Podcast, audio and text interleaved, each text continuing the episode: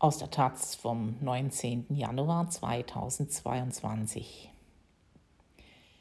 Traumata überwinden. Seine Kinderbücher sind zwar bevölkert von schaurigen Wesen, dennoch erzählt die Retrospektive Tomi Ungerer It's All About Freedom in der Sammlung Falkenberg in Hamburg von einem glücklichen Menschen. Von Imke Staats.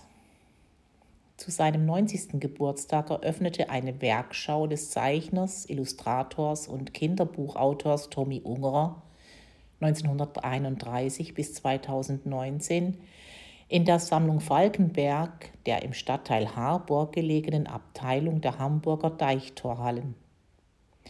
It's All About Freedom zeigt auf drei Etagen der ehemaligen Fabrikhalle wie sich Ungerers Freiheitsliebe in all seinen Werken und Lebenslagen stets durchsetzte. Frei heraus zeichnete er seine Sicht der Dinge, frei wählte er Techniken und Materialien. Seine Skulpturen komponierte er aus Fundstücken wie das Dreirad mit den Sägeblatträdern, Assemblagen aus mumifizierten Tieren oder einen halbierten Teddy, dem man in sein Innenleben schauen kann.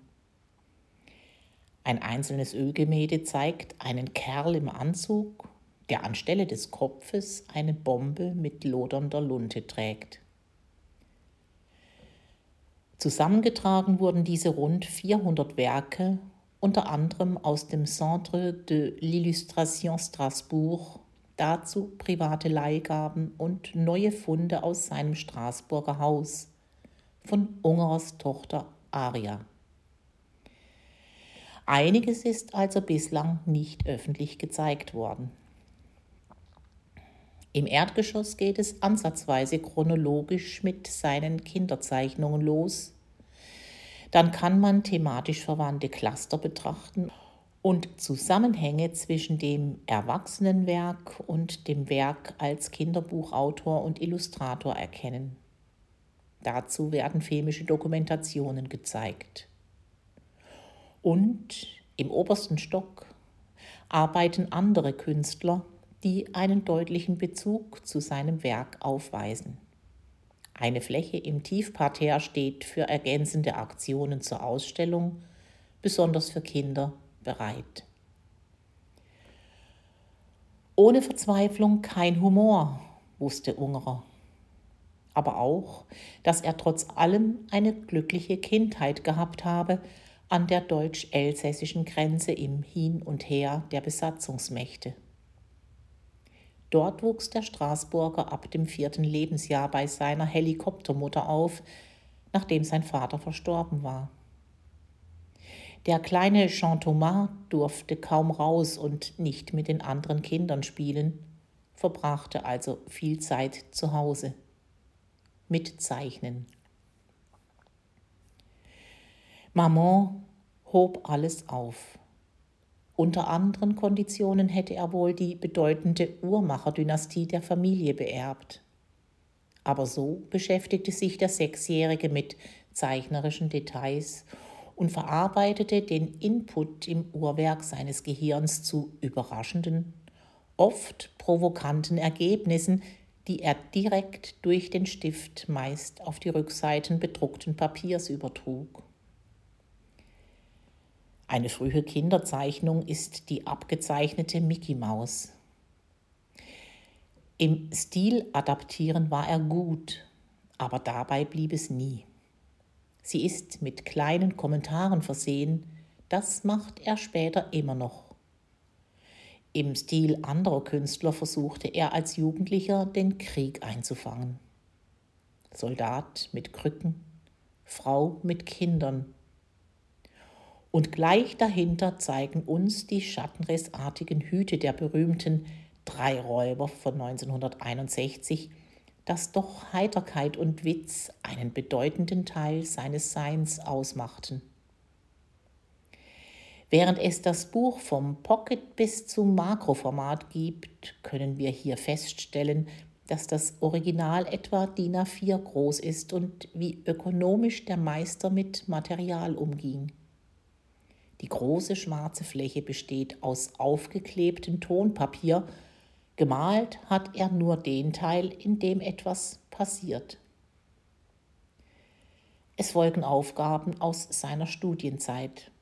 Lustige Physiker, Brausewerbung mit weißer Katze, früh satirisches, im Stil fast wie Saul Steinberg, inhaltlich aktuell geblieben. Pastor sitzt zwischen Kindern auf einer Bank, seine Hände ruhen im Schoß der Schäfchen. Auch sind einige sehr ausgemalte Sexbomben zu sehen, doch im Hintergrund tummeln sich die typischen witzigen Figuren. Eine unbekannte Serie schildert die Abenteuer einiger Animierdamen an einem Straßencafé. In den 1960er Jahren begann Ungerers Erfolg unter anderem in New York. Viel Spaß macht der entlarvende Blick auf die Gesellschaft, in die seine erste New Yorker Frau ihn brachte. The Party von 1966 stellt erkennbare Individuen der damaligen High Society, etwa Rockefeller, von ihrer abgründigen Seite dar. Ihm, dem Star, gewährten der Art Director von Sports Illustrated oder der Times die Freiheit, die eigentlichen Absichten der Werbung umzukehren, die Kehrseite der schönen Oberfläche zu zeigen.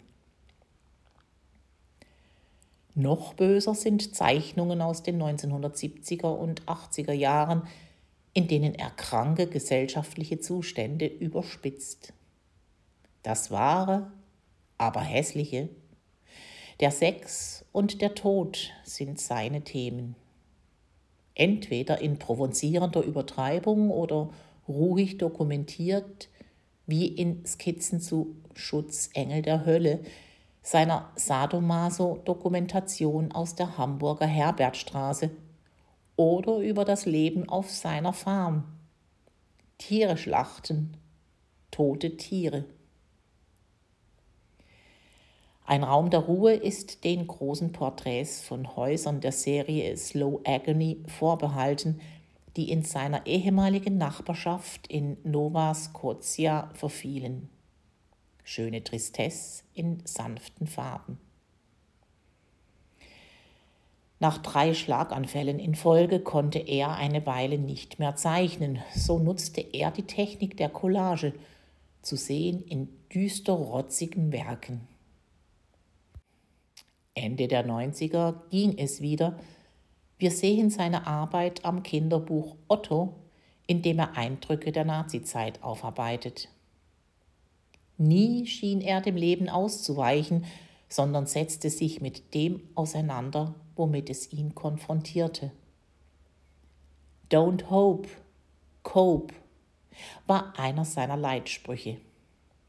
Er, der den Krieg aus der Nähe gesehen hatte, war dennoch ein glücklicher Mensch.